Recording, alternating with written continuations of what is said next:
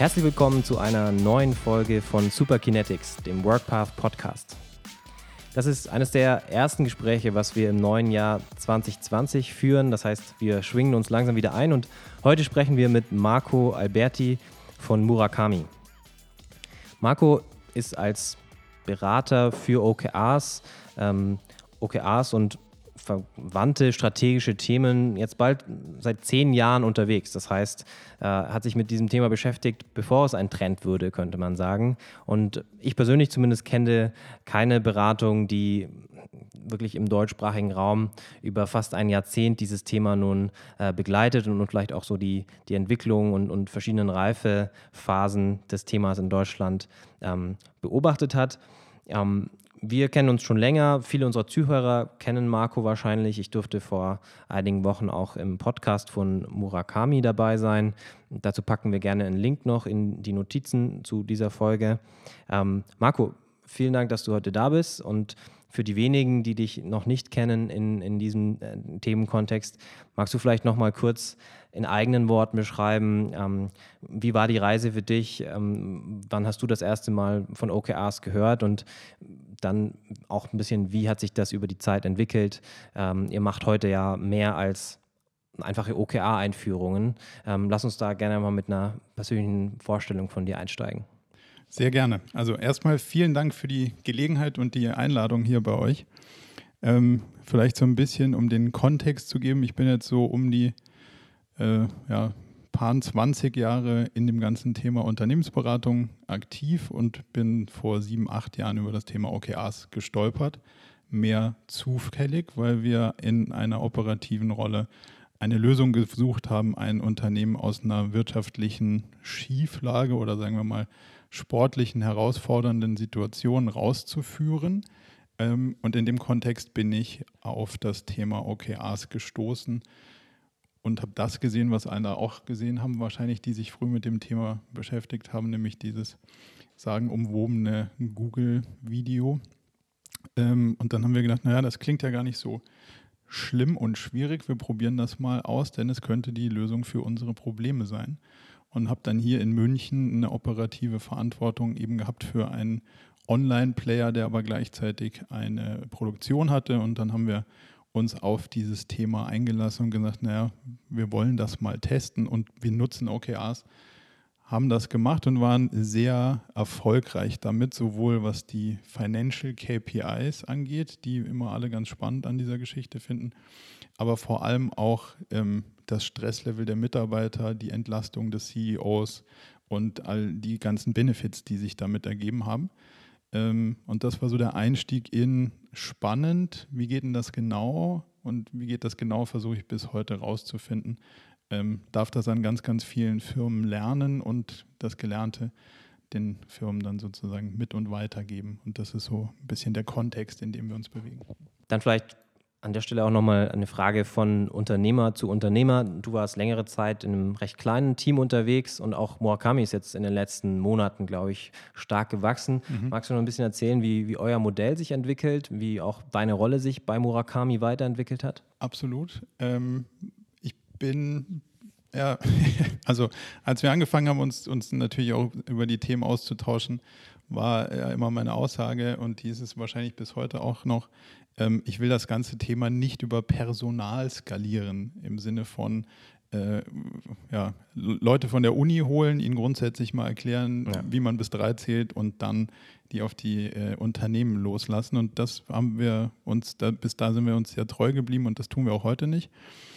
Ich bin aber sehr viele Jahre ähm, alleine oder mit einer zwei-, drei-Mann-Besetzung durch die ähm, Lande gezogen, einfach aus dem Grund, weil wir noch nicht genau wussten, wie es funktioniert. Das wollte ich besser verstehen und ich habe nicht die, die richtigen Kniffe gefunden, es anderen mit an die Hand zu geben, ähm, das, was wir gelernt haben, sozusagen anzuwenden, weil es doch durchaus, wenn man es dann mal sehr sophisticated betrachtet, gar nicht so einfaches Modell ist ähm, und man sehr viele verschiedene Ebenen ansteuert und auch bedienen muss und grundsätzlich natürlich auch das Thema Strategiearbeit gut umreißen muss, um da Antworten geben zu können. Da haben wir lange keine Antwort gefunden, wie wir das irgendwie skalieren können. Ähm, irgendwann bin ich aber zu einem Punkt gekommen, dass die Anfragen, die sozusagen zu uns gekommen sind, ähm, sich einfach nicht mehr haben handeln lassen, was eine sehr positive und unternehmerische schöne Situation ist. Aber da ging es auch gar nicht darum, wie können wir unser Business skalieren, sondern vor allem auch die Frage, wie kriegen wir es hin, den Anfragen gerecht zu werden, den Leuten sozusagen zu helfen und an, an unseren Erfahrungen partizipieren zu lassen. Und ich habe festgestellt, mit mehr Zeit meiner Person wird sich das Problem nicht lösen lassen, weil noch mehr arbeiten war definitiv nicht die Antwort. Ähm, so gesehen habe ich dann angefangen, Leute zu suchen, mit denen ich schon sehr lange arbeite und die ich schon lange kenne, denen ich vertraue und wo ich weiß, dass die grundsätzlich schon mal einen guten unternehmerischen Blick auf die ganzen Sachen haben, dass die alle jahrelange Erfahrung haben, alle selber CEOs von irgendwas waren ähm, und selber einen unternehmerisch geprägten Blickwinkel mitbringen. Viele der Leute, mit denen wir jetzt selber im Team arbeiten, sind auch auf der Kundenseite über ein bis zwei Jahre mit uns zusammengewachsen. Also das heißt, wir haben Projekte betreut, ähm, die jetzt sozusagen dazu geführt haben, dass die Leute die Seiten gewechselt haben, weil sie das Thema spannend finden, weil sie spannend finden, wie wir OKRs sehen, aber auch wie wir äh, ein Ökosystem zur Verfügung stellen, wo man sich als äh, unternehmerischer Berater wohlfühlt und wo man auch wirklich Projekte machen kann, wo man was verändern darf. Und ich glaube, das ist so ein bisschen jetzt unser Weg, der dazu geführt hat, dass wir im letzten Jahr, letzten zwei Jahre, glaube ich, ganz gute ähm, ja, Wachstumssprünge, wie man das sagen würde, gemacht haben, aber ohne Qualität zu, auf der Straße zu lassen und mit einer sehr guten Perspektive auf das, was wir da abliefern dürfen, denke ich. Mhm. Und dann noch ein bisschen auf eure Arbeitsweise kommt. Ja, man kann ja sagen, Objectives und Key Results als Methode ist gewissermaßen Open Source. Das heißt, OKRs schauen in vielen Unternehmen äh, unterschiedlich aus. Mhm. Und ich nehme schon immer so wahr, Murakami steht dafür, ähm, dass ihr dem Kunden auch klar sagt, was ihr denkt, was funktionieren wird und was nicht, dass ihr mhm. da eine, eine, gewisse Philosophie und Haltung mitbringt und äh, nicht, nicht dem Unternehmen, wie es sich jetzt im Detail OKRs vorstellt, einfach implementiert als Umsetzer, sondern dass ihr da wirklich auch ja, eine Philosophie und nicht nur die Erfahrungen mitbringt. Auf jeden Fall. Wie würdest du darüber hinaus sagen, grenzt ihr euch ab von ja inzwischen vielen, vielen Beratungen, die ähm, mit dem Thema auch am Markt sind und auch auf dieses Thema, was einfach ein, ein Trend, ein Hype inzwischen ist, aufgesprungen sind. Was, was macht euch da in der Arbeitsweise aus, wo du sagst, das ist auch wirklich Differenzierung? Also so, du hast ja so ein bisschen erwähnt, ich habe auf das Thema gesetzt, als ich wusste gerade mal, wie man es schreibt und sonst irgendwie keiner. Also mit wem ich darüber gesprochen habe, war ähm, immer so, was soll denn das sein? Wo hast denn das her? Was willst du damit? Ähm, das heißt, wir haben relativ früh für uns definiert, wie wir das Thema sehen und wir mhm. haben viele der Lücken sozusagen gefüllt, die ungefüllt waren. Also wir haben ein eigenes Framework definiert. Also das, was wir als OKR proklamieren, haben wir zu 70, 80 Prozent durch Trial and Error selbst erfunden. So. In der genauen Ausdefinition von, wie geht ein Meeting, wer trifft sich mit wem, über was reden die, warum ja. ist das so und so weiter wir sagen auch immer dazu, es ist wie Yoga. Also jeder macht Yoga, aber die Frage ist, du musst dich irgendwann mal für einen Stil entscheiden, der gefällt dir so. Und dann folgst du einer gewissen Philosophie und dann kannst du dich in dieser Philosophie, gibt es dann so ein bisschen richtig oder falsch. Und du kannst auch einer anderen Philosophie folgen, da gibt es dann eine andere Ausprägung. Ähm, und wir haben, glaube ich, einen eigenen Weg definiert und den kann man mögen oder nicht. Und man kann ihn so machen oder man muss ihn auch nicht machen. Aber wenn man ihn macht, gibt es klare Regeln, wie es geht und wie es nicht geht, weil wir schon ganz oft gesehen haben, wie es eben auch nicht geht. Das heißt, wenn man sich für einen Stil entscheidet und sei das unserer, ist es hilfreich, nicht Google zu fragen, ob XYZ irgendwie auch geht, weil du wirst irgendjemanden finden, der über OKRs schreibt, dass es auch so geht. Ähm, und das ist nicht hilfreich, um ein ganzheitliches Bild in der Organisation hinzukriegen.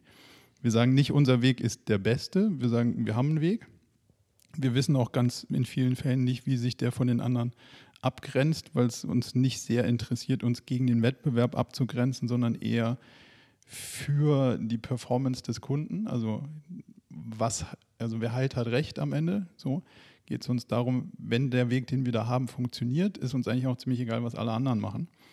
Ähm, und bei dem Bild zu bleiben, wir sehen uns da eher so ein bisschen wie so ein Osteopath, also ganzheitlich. Nur weil der Kunde sagt, es tut ihm am Knie weh, ist das noch lange nicht die richtige Lösung, das Knie zu mobilisieren, sondern wir gucken nach Ursachen und arbeiten demzufolge auf mehreren Ebenen, die deutlich über das ganze Thema OKR hinausgehen, weil wir von der Vision kommend äh, erstmal das Thema glatt ziehen, Aufbauorganisation, Strategien, den ollen Businessplan aus dem Weg räumen und dann das Mindset schaffen, um überhaupt mit OKRs erfolgreich zu werden. Und wenn all diese, sagen wir mal, Randfelder passen, dann ist OKR auch eine einfache Geschichte. Mhm. Wenn es nicht so ist, muss man halt vielleicht eher an dem einen oder anderen ähm, ursächlichen Symptom, äh, an der Ursache arbeiten, statt nur an dem Symptom rumzudoktern. Jetzt hast du zwei Sachen gesagt, die, die recht stark mit mir oder so auch unserer Perspektive bei WorkPath äh, resonieren. Ähm, zum einen Vorbilder, ja, als, als äh, europäisches Unternehmen sollte man sich wahrscheinlich nicht ausschließlich an amerikanischen Unternehmen orientieren, die vielleicht vermeintlich Pioniere sind in, in mancherlei Hinsicht, aber die in, in, einem ganz anderen kulturellen Kontext vor 15 Jahren ein solches Framework mhm. eingeführt haben. Und der andere Punkt noch, noch wichtiger, ähm, OKRs nicht als eine kleine Initiative, als eine iterative Weiterentwicklung von Zielemanagement zu sehen, sondern immer holistisch bzw. systemisch als, als ein Baustein im, im größeren Ganzen und in dem Sinne auch so ein bisschen als Analysewerkzeug, als Spiegel für die Organisation. Absolut. Immer da, wo OKRs nicht funktionieren, habe hab ich gelernt, haben wir gelernt, ähm, ist es eher ein Indikator dafür, dass, dass die Prinzipien, denen man sich dort verschrieben hat, mit OKRs sich an, an bestehenden Prinzipien reiben und dass das vielleicht nicht zu dem passt, wie bisher gearbeitet wurde. Mhm. da muss man eigentlich anfangen und da, da fängt die eigentliche Entwicklungsarbeit an der Organisation dann oft an. Ähm, jetzt hast du das so dargestellt, ihr habt einen Weg, ihr ähm, sagt, wie das funktioniert und, und habe dann eine, eine, gewisse Haltung dabei. Würdest du denn sagen, das funktioniert für bestimmte Unternehmen? Also wenn ich als Unternehmer mir jetzt überlege, wen hole ich mir da vielleicht zur Unterstützung, ähm, habt ihr bestimmte Unternehmen, wo ihr sagt, Branchen, Größen, wie auch immer, da funktioniert das oder, oder ist das, geht es eher darum, wie überzeugt oder wie, wie committed, wie langfristig ausgerichtet ist, ist ein, eine Geschäftsführung?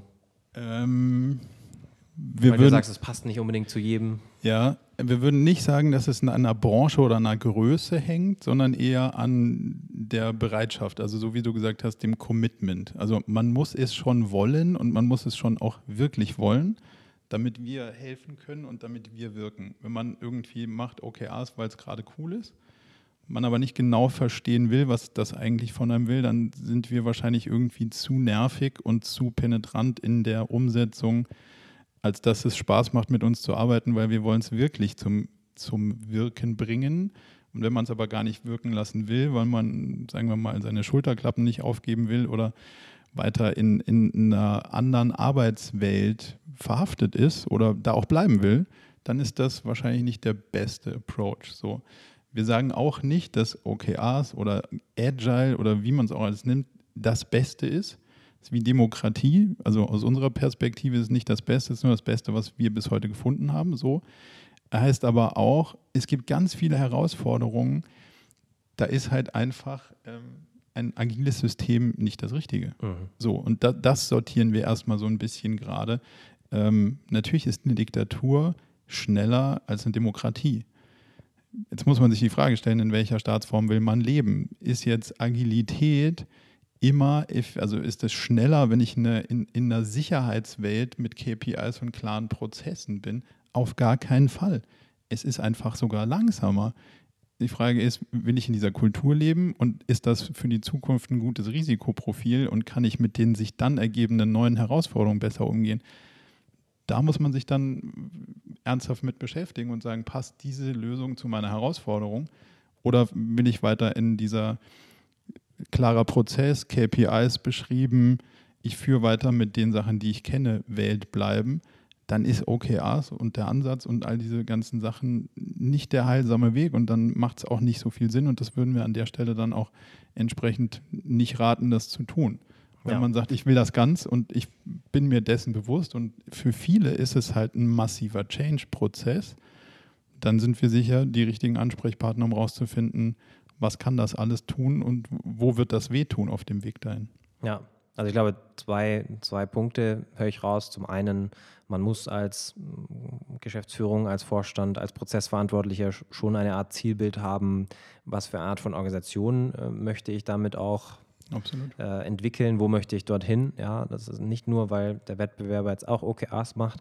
Und zum anderen, man muss sich bewusst sein, wie bei jeder Organisation eine Veränderung natürlich, aber hier besonders, dass das an anderen, an einen Stellen Vorteil bringt, an anderen Stellen aber auch Nachteile oder, oder Kosten. Ja, ähm, Anstrengung und, und, zumindest mal in vielen Arbeit, aber ich glaube, die, die Erwartung ist ganz oft, äh, okay, wie viel effizienter macht mich das? Und, und die Antwort bei OKRs ist ja ganz oft, es macht dich erstmal gar nicht effizienter, es macht dich bestenfalls effektiver, anpassungsfähiger, mhm. Ähm, beteiligt Mitarbeiter besser, innovativer, kundenzentrierter. Das kann man versprechen, ja, das kann man auch messbar machen an manchen Stellen, aber ähm, es wird erstmal auch jede Menge Zeit und, und Ressourcen kosten und Effizienz und Geschwindigkeit vielleicht nicht, äh, nicht unbedingt im gleichen Maß fördern. Das Lustige ist, dass das eigentlich auch nicht das ist, was uns wirklich interessiert. Ähm, weil wir sind eigentlich im Gesundheitsbusiness. Also wenn man uns so anguckt und was wir machen, sind wir, haben wir für uns definiert, dass wir eher eine, eine Health Company sind. Also wir sind sicher keine Tech Company, aber eine Beratung schon dreimal nicht. Ähm, uns geht es ja darum, Stress und Überforderung zu reduzieren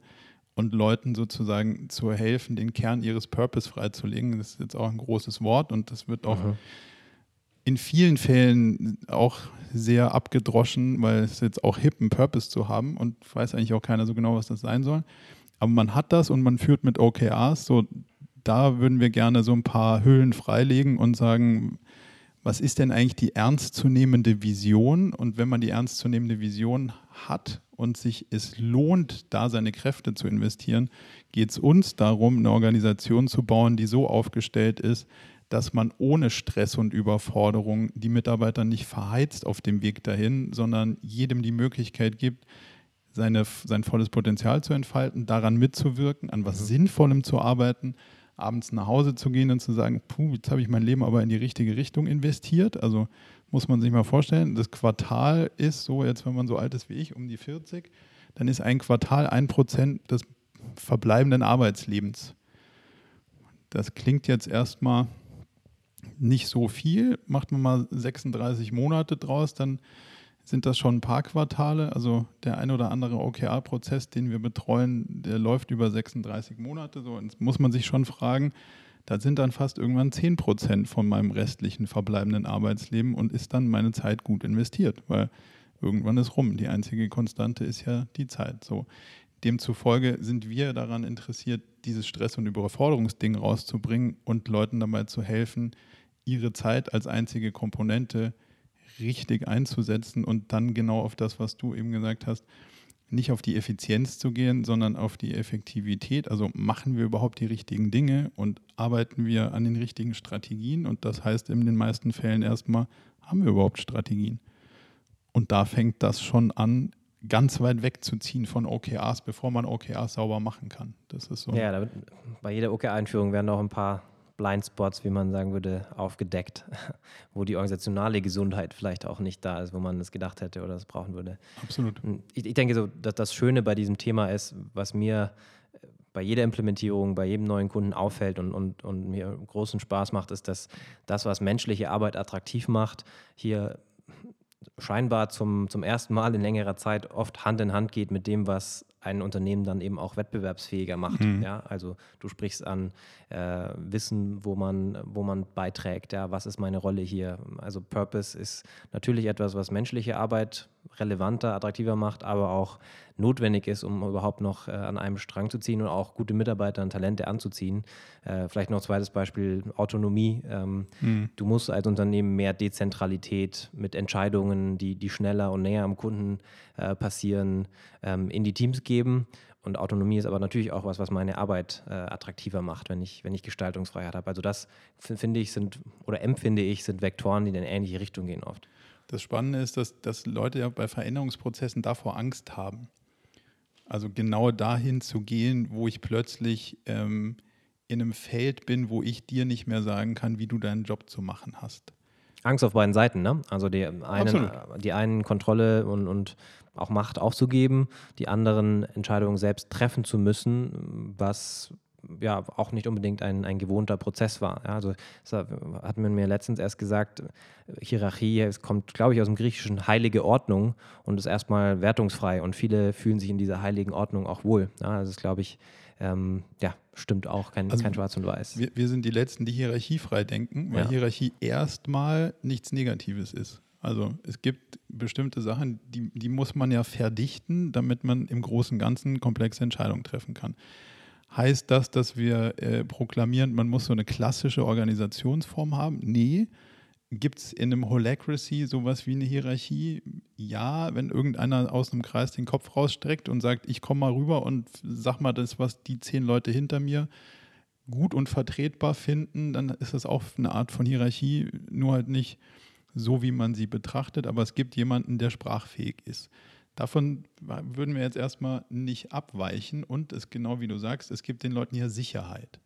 So, die würden wir ihnen natürlich grundsätzlich erstmal nicht nehmen wollen, aber wenn man sich die gesamte gesellschaftliche Entwicklung anguckt, gibt es ja zwei Dinge. Entweder ich bin in einem Feld unterwegs, wo ich Ursache und Wirkung sehr gut kenne, also kann den Prozess klar beschreiben, ich kann KPIs dran machen, also wie lange braucht man dafür? Wann bist du gut? Wann bist du schlecht? Und wenn du nicht gut bist, dann zeige ich dir mal, wie es geht. So ist ja das klassische Führungsverständnis in Teilen, wo es aus der Traditionsecke äh, herkommt. Jetzt kommen wir natürlich in den, in den Punkt, äh, Ursache und Wirkung sind eben nicht mehr irgendwie klar vorherbestimmt. Du und ich wissen auch nicht genau, was rauskommt. Das heißt, ich kann dich am Ende auch nicht genau dafür festmachen, ähm, was rauskam, weil du und ich wussten es ja vorher nicht. Also ja. wir gehen in diese Unsicherheit. So, und wenn man jetzt einen gedanklichen Stunt hinkriegt als Mensch, Mitarbeiter, Führungskraft, da, wo ich mich heute sicher fühle, ist der Computer, Roboter, Algorithmus auf jeden Fall besser als ich. Wenn ich nach Effizienz suche, ist der effizienter. Alles, was sich irgendwie digitalisieren, automatisieren lässt, wird der Roboter oder Algorithmus eben besser machen. Das heißt, da ist eine hohe Wahrscheinlichkeit, dass das, was ich als Sicherheit empfinde, eigentlich unsicher ist. Das Einzige, was uns als Mensch sozusagen bleibt, ist in die Unsicherheit zu gehen. Da, wo nämlich der Algorithmus nicht hinterherkommt, dem muss ich nämlich erstmal erklären, was ist ein Ursache-Wirk-Prinzip. Also jetzt mal KI und so außen vor genommen, aber grob vereinfacht kann man das mal so sagen. Wenn ich mich also als Mitarbeiter oder Mensch in so einem Organisationsmodell damit quasi abgefunden habe, dass meine Sicherheit in der Unsicherheit ist, Steuern in Unsicherheit, dann bin ich mit OKRs total dankbar, weil OKRs hilft mir beim Entscheidungsfinden in Unsicherheit. Und dann kann ich mich auch wieder entspannen, weil ich weiß, dass ich mit dieser Unsicherheit eben gut umgehen werden kann in der Zukunft. Und dann kann ich mich auch wieder an dieser heiligen Ordnung, wie du es gerade so schön genannt hast, orientieren, obwohl ich nicht genau weiß, was rauskommt, aber ich weiß, es gibt ein Modell, das sortiert mir die Ordnung irgendwie in regelmäßigen Zeitabständen neu und gibt mir Halt. Und das ist ja eigentlich das Schöne, weil dann kommt auch wieder diese Überforderung raus, weil ich weiß dann, ah, ich habe ein Modell und mit dem kann ich mich langhangeln in der Dunkelheit, die da vorne langt. Ja, ja. Also ich glaube auch, das Thema haben wir kurz äh, berührt in, in unserem letzten gemeinsamen Podcast, als ich bei euch zu Gast war. Ähm, haben Unternehmen schon verstanden, dass diese Form von menschlicher Arbeit, dieses schnelle Entscheiden oder eben dieses Steuern, dieses äh, Zusammenarbeiten in immer höherer Unsicherheit, dass das sich wahrscheinlich zum letzten wahren Wettbewerbsvorteil entwickelt, mhm. wenn vieles andere, was Unternehmen in der Vergangenheit erfolgreich gemacht hat, äh, ja, automatisierbar ist und in der Technologie auch immer mehr Unternehmen relativ einfach zugänglich ist. Lass uns von dieser äh, da kommt man schnell in, in philosophische Sphären. Lass uns da nochmal eins runterschrauben zu einer OKR-Einführung. Und ähm, die, die, Frage, die mir vorhin kam, ähm, war zu Dogmatismus. Ja, ähm, das eine ist ja bei einer OKR-Einführung und, und ihr, wenn ihr OKR in ein Unternehmen bringt, ihr habt eine Haltung, ihr habt eine Überzeugung. Ähm, wo muss man aber auch der Organisation Zeit geben, sich in ein solches Zielbild hinein ent zu entwickeln, mhm. wo muss man Mitarbeitern äh, vielleicht auch Freiraum geben, überhaupt ja, zu verstehen, okay, dass die haben viele Jahre und manchmal Jahrzehnte anders gearbeitet, die können diesem Zielbild und diese, dieser Idee eines OKR-Prozesses, wie ihr ihn als erfolgreich äh, validiert habt, nicht sofort umsetzen. Mhm. Also Dogmatismus, da ist ja ein Thema, wo wir ähm, öfter auch schon, schon drüber gesprochen haben. Wie hat sich da deine Perspektive vielleicht auch die letzten Jahre entwickelt? Ja, ich mhm. glaube, es ist, was man manchmal erlebt, dass, dass äh, ein Berater in, in, einer, in einer Zertifizierung und einem Training war, der sich noch nicht so lange mit dem Thema beschäftigt und dann sein, sein Team oder seinen Kunden äh, verrückt macht oder eben verliert, weil er ihn eben ohne dieses Verständnis, dass es ein Lernprozess ist, äh, ja, im Prinzip an, an diesem Ding zugrunde gehen lässt, was er im ersten Schritt als neue Methode überhaupt gar nicht direkt umsetzen kann. Mhm. Ähm, das kann man wahrscheinlich mehrdimensional betrachten. Also wo, wo würde man uns vorwerfen, dogmatisch zu sein? Ähm, mhm. Im Zielbild. Da sind wir sehr quasi kompromissfrei, wenn es darum geht, wollen wir dahin und wenn wir wirklich dahin wollen, dann muss es, wenn wir uns an agiles Arbeiten halten, wenn wir uns daran halten, Selbstwirksamkeit im Team zu haben, wenn wir uns ja. an diese ganzen grundsätzlichen Designprinzipien, sagen wir mal, orientieren wollen, dann hat das gewisse Ableitungen. Dann heißt das, wenn das das ist, was wir wollen, dann heißt das, dass so und so und so muss das dann im Zielbild sein. Da sind wir ähm, auf jeden Fall recht statisch in der Haltung, weil nur dann wird es erfolgreich sein, wenn wir sagen, wenn es wirklich der Rahmen ist, den wir uns geben wollen und wo wir hinwollen, hat das folgende Ableitung. Wo wir total offen sind, ist, das ist eine sehr individuelle Reise. Das heißt, für den einen, also wir haben Startups in Berlin betreut, große Startups mit sehr guten Führungsteams und grundsätzlich guten Strukturen, da ist das Ding in drei Monaten super angekommen und hat auch Wirkungen entfaltet, wo wir gesagt haben, wir könnten euch jetzt noch mal eine Runde begleiten, aber wir glauben, ihr braucht das nicht. Ja. Andernfalls, andere Reisen gehen 24, 36 Monate und brauchen viel länger, um eben aus den gelernten Strukturen sozusagen die zu überschreiben und mit neuen positiven Lernerfahrungen zu sagen, ah, vielleicht will uns das was sagen. Und jetzt haben wir kleine Lichtblicke und von den kleinen Lichtblicken ableitend lassen wir uns mal tiefer drauf ein da ist unser Prozess total offen, ob du jetzt mit deiner Organisation 6, 12, 18, 24 oder noch länger Monate brauchst, bestimmen nicht wir, sondern bestimmst du. Und ich glaube, das ist auch der einzige Weg, den Veränderung gehen kann, weil die Veränderung ist ja sozusagen immer die Veränderung des Andersdenkenden. Mhm. Der, der schon verändert ist, der braucht es ja nicht verändern. So gesehen ist es natürlich äh, klar, dass der Betroffene sich in dieser Situation unwohl fühlt und sagt, ich will mich da nicht so schnell rausbewegen, das geht mir hier alles zu schnell. Demzufolge bestimmt sozusagen das Unternehmen die Geschwindigkeit. Da sind wir total offen. Was wir nicht glauben, was hilfreich ist, ist, bestimmte ähm, Teilbereiche wegzulassen, die schmerzvoll sind. Also eine, der, der Buddhist würde sagen, die Kontemplation der Agilist würde sagen, den Retro- und Review-Teil wegzulassen. Mhm. Da bin ich nicht sonderlich irgendwie gesprächsbereit, weil das ist der Teil, aus dem ich lerne. Wenn du nichts lernen willst, kannst du ihn weglassen, aber was willst du dann mit OKRs?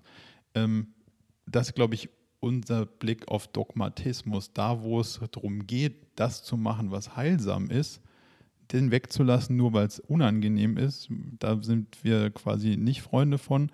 Auf dem Weg dahin den Prozess nicht gut zu machen und ihn zehnmal hintereinander nicht gut zu machen, aber immer ein Stückchen besser zu machen, das ist für uns völlig fein und Teil des Prozesses. Ja, das ist, beobachte ich immer wieder ein Balanceakt für Unternehmen. Zum einen, ja, manchmal überhaupt das Zielbild zu entwickeln für die Organisation, dann dieses Zielbild aber vor allem nicht aus den Augen zu verlieren. Gleichzeitig aber zu wissen, es gibt unterschiedliche ja, Reifephasen in diesem Prozess. Es gibt, mhm. ich, ich, wir schreiben da gerade auch ein, ein Paper, einen Artikel dazu, ein OKR-Prozess Level 1, 2, 3 und es kann schon Level 1 ein, ein großer Schritt und, und eine Verbesserung für das Unternehmen sein, wenn Ziele überhaupt einmal explizit gemacht werden und transparent kommuniziert werden, dass diese Ziele dann noch nicht ähm, im Sinne der OKR-Methodologie perfekt formuliert sind, dass die noch nicht unbedingt immer ein klares Outcome, einen klaren Kundennutzen haben, dass diese Ziele vielleicht auch noch nicht perfekt bottom-up und, und cross-funktional gemeinsam entwickelt wurden. Das, das ist dann klar und oft vielleicht ein notwendiger ähm, einem Schritt vor dem anderen, ja. Ähm, aber das, das ist, glaube ich, was, wo wir immer wieder erleben. Manche Beratungen sind hier sehr adaptiv und dann merkt man, endet man bei, bei alten Weinen in neuen Schläuchen. Ähm, da steht OKRs drauf, aber es hat sich nichts verändert. Ja. Ähm, in anderen Fällen ist es für das Unternehmen einfach dann doch ein, ein sehr harter Cut, wo wir sagen, okay, äh, das ist jetzt alles auf einmal neu. Muss man auch aufpassen, dass man, dass man Organisationen oder Teams nicht, nicht verliert ja, auf diesem Weg. Also wir versuchen es halt so zu machen, dass wir in dem Zielbild äh, ziemlich klar sind ja. und, und eben genau da auch versuchen, eine, äh, eine Veränderungsbereitschaft irgendwie hinzukriegen, weil Veränderung funktioniert, gibt es ja unterschiedliche Modelle, aber in der Regel ja über, ich bin im Heute unzufrieden, ich habe für morgen einen, ein Bild, das ich gerne erreichen würde. Also ja. ich kann mir die Zukunft positiv vorstellen und ich habe einen, einen, glaubwürdigen Plan, den ich mir selber glaube, von A nach B zu kommen.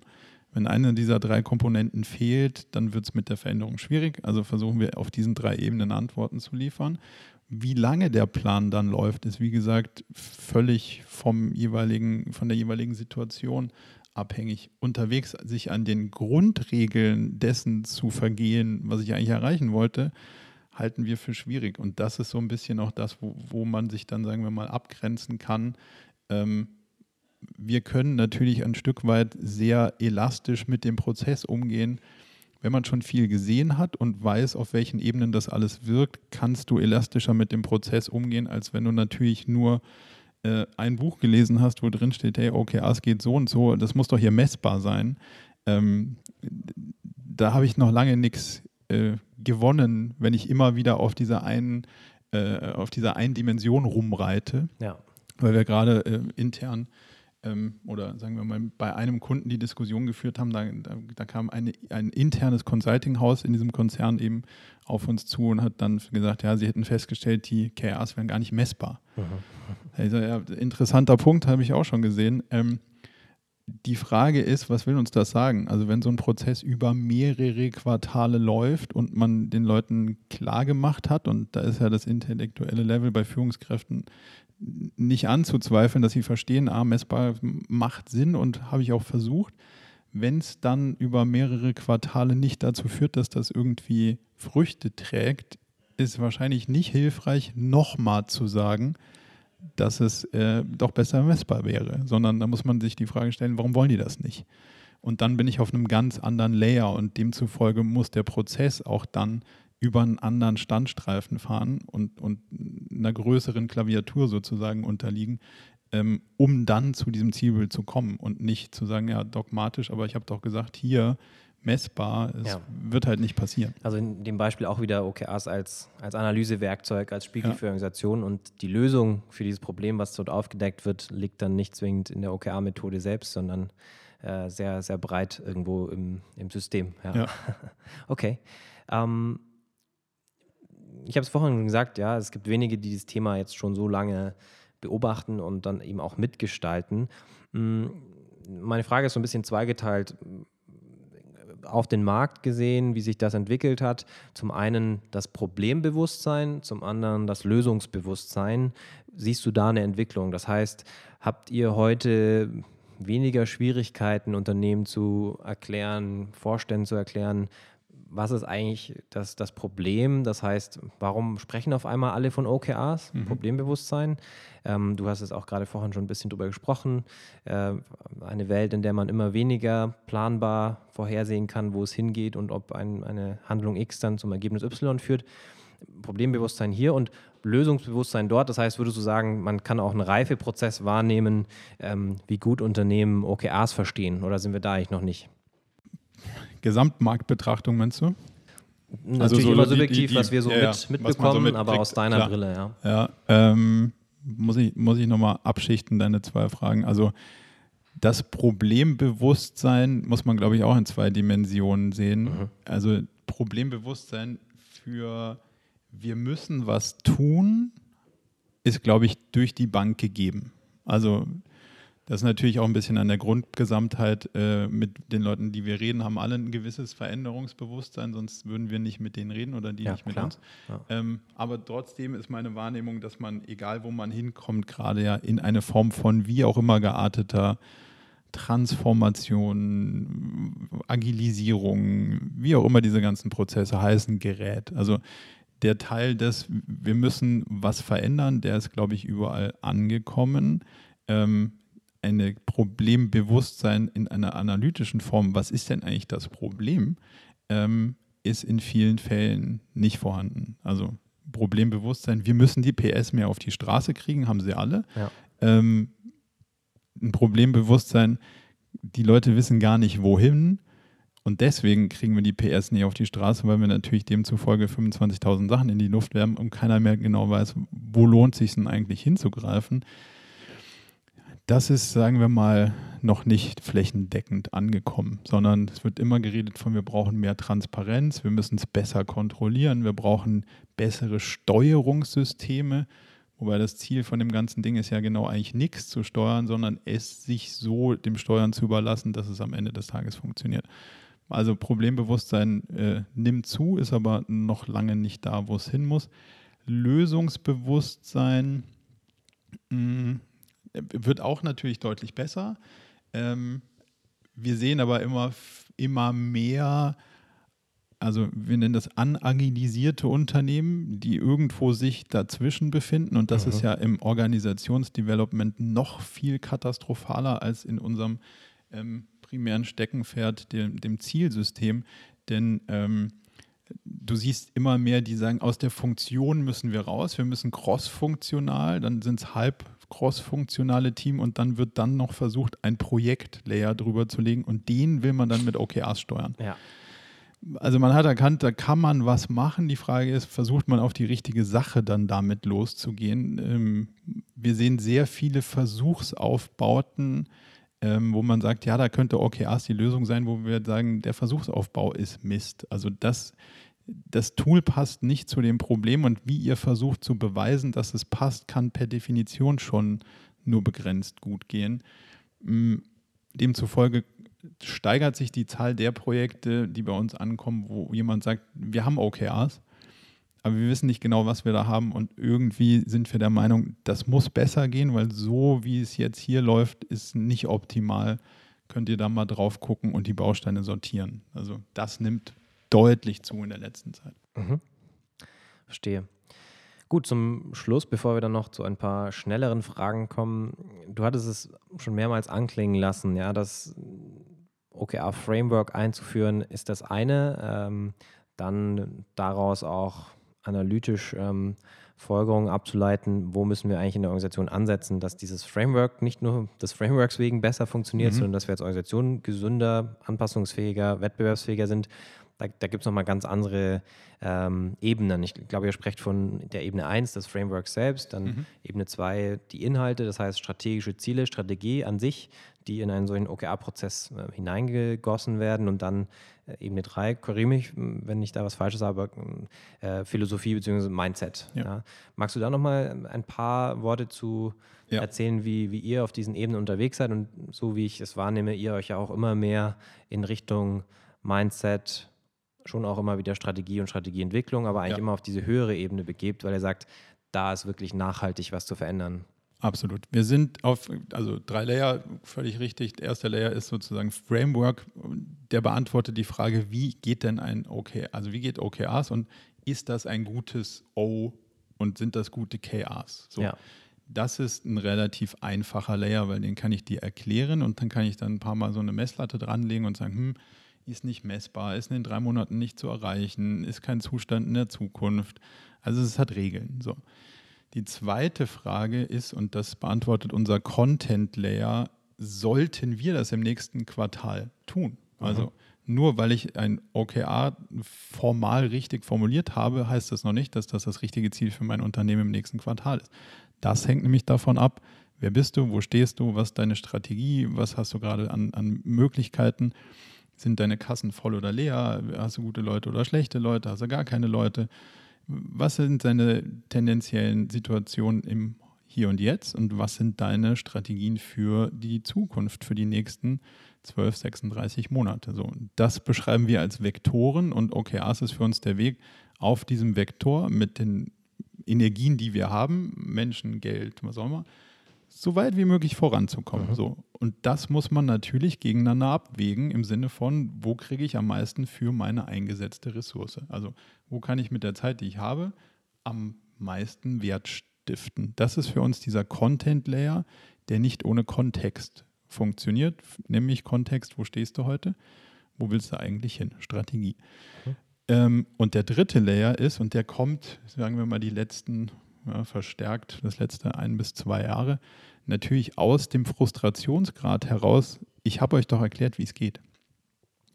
Es gibt jetzt wenig Gründe, warum ihr nicht seht, dass das schon mal im Framework nicht richtig ist und warum es sozusagen nicht das richtige Ziel ist. So, wenn man da drauf guckt, denkt man von außen oftmals, hm, komisch, ich verstehe nicht, dass die das nicht verstehen. Ja. Dann denkt man kurz, man ist ganz schlau, weil man es herausgefunden hat. Jetzt muss man nur noch den anderen sagen, dass das ja jetzt eigentlich ihr Ziel wäre. Und dann kommt ein großes Tal der Frustration, dass man dann doch feststellt, dass man doch gar nicht so schlau ist, weil die haben ja Gründe dafür, dass sie das nicht wollen.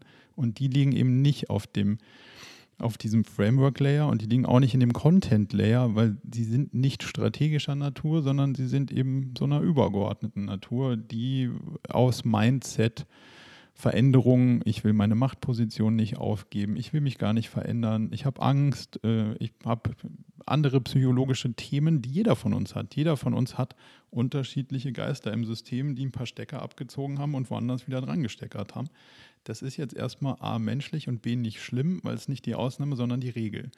Und wenn man es anfängt als die Regel zu betrachten, stellt man auch fest, dass man auf diesem Framework und Content Layer so lange arbeiten kann, solange man will, wenn es massive Veränderungen auf dem dritten Layer, diesem Mindset-Layer gibt, dann wirst du sabotiert. Wissentlich, unwissentlich, wie auch immer, aber du kommst nicht zu dem quasi offensichtlich nächsten sinnvollen Ziel, weil die Leute einfach nicht machen, was sie machen sollen. Also nicht aus meiner Perspektive, sondern aus der für sie logischerweise nächster Schritt Perspektive. Und das legst du in den Prozessen halt ganz oft quasi auf den Tisch, dass es sozusagen sich fast schon errechnen lässt, was der nächste sinnvolle Schritt ist und sie es trotzdem nicht tun. Und wenn sie es trotzdem nicht tun, dann wollen sie es nicht tun. Dann muss man dann herausfinden, was steht uns da eigentlich im Weg. Und das ist so der, der dritte Layer, in dem wir arbeiten. Sehr gut. Ja, finde ich nochmal ein sehr gutes Framework, sehr gute Struktur, um auf Organisationen im Allgemeinen, aber eben auch dann auf OKRs und, und die Wirkungsebenen von OKRs zu schauen. Zumindest die ersten beiden Ebenen sind ja auch das, was wir mit WorkPath uns in den Analytics mit beschäftigen. Ähm, aber ich glaube, das ist eine Sache, die Murakami eben ausmacht, äh, gerade auf dieser dritten Ebene und alle drei Ebenen im Einklang wirklich Unternehmen äh, begleiten zu können und, und ähm, nachhaltig wirklich etwas aus dem Prozess herauszuholen, dass das nicht nur ein, ein Trend oder eben, wie vorhin gesagt, äh, alter Wein in neuen Schläuchen ist. Drei Fragen noch ganz kurz aus der Community. Ähm, wir versuchen das ja immer einfließen zu lassen, dass ihr die Zuhörer, äh, Kunden, Partner äh, auch Fragen an unsere Gäste stellen können. Ähm, wer das für zukünftige Gespräche machen möchte, gerne auf uns zukommen. Ähm, es gibt natürlich die E-Mail-Adresse podcast at workpath.com oder ähm, workpath.com slash community. Gerne packen wir den Link auch nochmal in die Notizen zu dieser Folge. Drei Fragen. Ich werde gar nicht so sehr im Sinne eines Gesprächs drauf, äh, drauf reagieren. Wir müssen ein bisschen auf die Zeit schauen. Okay. Vielleicht kannst du in jeweils drei bis vier Sätzen sagen, ja. wie du dazu stehst. Ich glaube, es sind sehr, sehr typische Fragen, die Unternehmen gerade am Anfang bei der Einführung haben. Ja? Ja. Frage 1 dieser drei Fragen. Stretch Goals. Überambitionierte Ziele in einer deutschen, einer mitteleuropäischen Kultur, wo wir vielleicht eher Ziele gewohnt sind zu setzen, die wir zu 130 Prozent erreichen mhm. und nicht zu 70 Prozent. Deine Meinung dazu? Wird kurz philosophisch und weiß nicht, ob ich es in drei Sätzen schaffe, aber ich versuche es. Ähm, das ist das meist fehlinterpretierte Ding in dem ganzen Framework. Ähm, 10x ist ja sozusagen ein anderer Ausdruck für diese ganze Stretch-Goal-Thematik. Ja das will ja eine Sache. Und zwar will es dich provozieren, dass du das Ergebnis nicht erreichen kannst mit dem, was du schon kennst. So. Stretch Goals hier werden immer so diskutiert, soll ich die Mitarbeiter jetzt dazu herausfordern, mehr zu machen, als sie sich zutrauen? Nee, sollst du nicht. Du sollst die sozusagen gedankliche Übung durchwandern, einen Weg zu beschreiten, wo du das, was du schon kannst, sicher nicht benutzen kannst, um das Ergebnis, was du dir wünschst, herbeizuführen. Demzufolge klar Stretch Goals, aber mit dem Weg zum Scheitern, weil du und ich wissen auch nicht, ob der Weg, den wir dann einschlagen, funktionieren wird. Aber wir haben es wenigstens versucht und dann sind wir in der Lage, ein 7x-Ergebnis zu erzielen, statt einem 0,7% Verbesserungsschritt iterativ. So, das ist ja so ein bisschen das, was dahinter steht. Ähm, am Ende des Tages ist das Ergebnis und die Zielerreichung total egal. Das zu erklären würde wahrscheinlich eine eigene Podcast-Folge. Wir merken äh, schon, ja, man könnte eine eigene Folge daraus machen. Aber, aber ich habe es ich versucht in drei ich glaube, Sätzen. Die, ich glaube, die Essenz kam rüber, ja. Ähm, persönliche OKRs. Total hilfreich. Ähm, kommt darauf an, auf welcher Ebene. Also wir sagen, sobald du ein oder solange du ein Team hast, hast du immer Team-OKRs. Also das Team, das du verantwortest oder für das du der Sprecher bist oder was auch immer, das ist dein OKR-Set, wenn sozusagen hinter dir kein Team mehr steht und du nicht Teil eines Scrum, Kanban, was auch immer äh, äh, Prozesses bist und nicht hochrepetitive Ziele hast im Sinne von Callcenter Agent und so weiter, ähm, sondern lass annehmen, du bist ein Teammitglied des Marketing-Teams und bist da ja. verantwortlich für bestimmte Online-Kanäle, dann total sinnvoll und hilft runterzubrechen, wie das Marketing-Gesamtteamziel erreicht wird. Und letzte Frage: Meilensteine in den Key Results, beziehungsweise Key Results, zu denen man einfach auch nach längerem Diskutieren und Suchen und Verhandeln keine Metrik findet, die wirklich ein, ein Spektrum, einen Vektor abbildet, sondern man sagt, Key Result erreicht oder nicht. Wie damit umgehen? Ist in der Regel meistens die Input-Komponente, die uns ja nicht sonderlich interessiert, weil am Ende des Tages will ich dich nicht dafür loben, dass du dich bemüht hast, auch wenn wir jetzt dich nicht bestrafen, wenn du das Ergebnis nicht erreichst. Referenz zur Antwort 1. Ähm, heißt aber, dass wir äh, ganz lange danach suchen, was soll denn die Wirkung von dem sein. Und wenn ich nach der Wirkung suche, finde ich meistens was, was zwischen 0 und 100 Prozent skaliert. Wenn ich nach dem Aufwand, also dem Input suche, finde ich meistens nicht viel andere Sachen, als ich habe es gemacht oder nicht da mich die Diskussion, äh, also die Dimension in der Diskussion eigentlich gar nicht interessiert, ob du es gemacht hast oder nicht, sondern wir wollen ja wissen, was es gebracht hat, dann, wenn ich danach suche, finde ich meistens durchaus was, was sich skalieren lässt und demzufolge Meilensteine interessieren uns in der Dimension nicht. Gut. Die Chance mussten wir nutzen, wenn wir wirklich mal einen Experten da haben, ja. ähm, das äh, auch nochmal, auch wenn das vielleicht für einige Zuhörer recht grundlegende Fragen sind oder Einsteigerfragen, aber ich glaube, es sind trotzdem genau die Fragen, über die man immer wieder stolpert oder in, in, der Einführung am Anfang immer wieder auch aufkommen. Dann schließen wir ab mit den drei Fragen, die wir allen Gästen stellen. Ähm, ich bedanke mich hier jetzt schon mal, Marco. Vielen Dank, dass du äh, heute hier da warst. Ähm, vielen Dank auch an die Zuhörer natürlich. Ähm, wir sind jetzt dann bald am Ende der ersten Staffel und äh, starten in die zweite Staffel von Super Kinetics.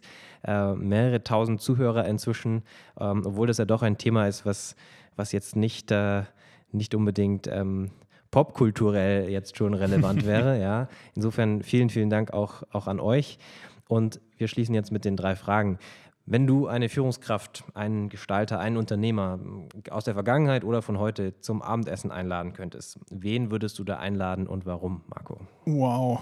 Ähm, muss ich mich jetzt wahrscheinlich spontan entscheiden. Äh, Damit es halbwegs noch realisierbar wäre, würde ich Ray Dalio einladen. Warum? Ähm, weil genau er irgendwie es geschafft hat, ein wahnsinnig gutes Denkmodell hinzukriegen zwischen es ist egal, wer es erfunden hat. Es kommt nur darauf an, was, also, was richtig ist und das in seinem Unternehmen, was durchaus der größte Hedgefonds der Welt ist, es so implementiert hat, dass es ihm auch abzunehmen ist, dass er das wirklich so sieht. Name des Hedgefonds, falls er jemand noch recherchieren äh, will. Bridgewater Associates. Super. Welchen besonders hilfreichen Ratschlag hast du mal von einem Kollegen, Mentor, vielleicht auch Kunden, Partner bekommen, wo du sagst, da denke ich ab und zu dran oder das ist vielleicht auch eine Maxime, nach der ich immer wieder versuche zu arbeiten? Du musst nicht ist lustigerweise äh, einer der Ratschläge, die mich irgendwie am meisten bewegt haben in der Richtung. Mhm. Ähm, genau eben nicht zu sagen, ah, ich muss doch das, sondern nee, ich muss nicht. Also das hat auch viel mit unserer Haltung zu tun, ähm, aber du musst nicht ist durchaus, wenn man sagt, ja, was passiert denn eigentlich, wenn ich nicht mache? Meistens stirbt keiner und demzufolge kann man die Entscheidung dann ein bisschen relaxter treffen. Und die letzte Frage zum Abschluss ein Buch, was du den Zuhörern empfehlen würdest als besonders lesenswert?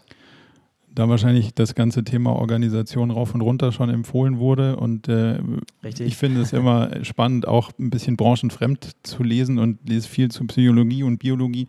Lifespan ist in der Tat äh, eines der ähm, spannendsten Bücher der letzten Zeit, wo es genau darum geht, wie kann man seinen Organismus eben durch gezielte Stressoren dazu bewegen, äh, sozusagen langlebiger zu sein mhm. und das übertragen auf das, was wir den ganzen Tag so machen, ähm, geht es uns zwar darum, Stressoren zu vermeiden im Alltag, aber durchaus Stressoren für das Gesamtsystem Unternehmen regelmäßig einzubinden, um daraus zu lernen, wie kann ich ein Unternehmen überlebensfähiger machen. Also Lifespan von habe ich den Autor gerade vergessen, finden aber wir raus, finden wir raus. Packen wir wie immer auch gerne einen Link dazu in die Notizen zu der Folge.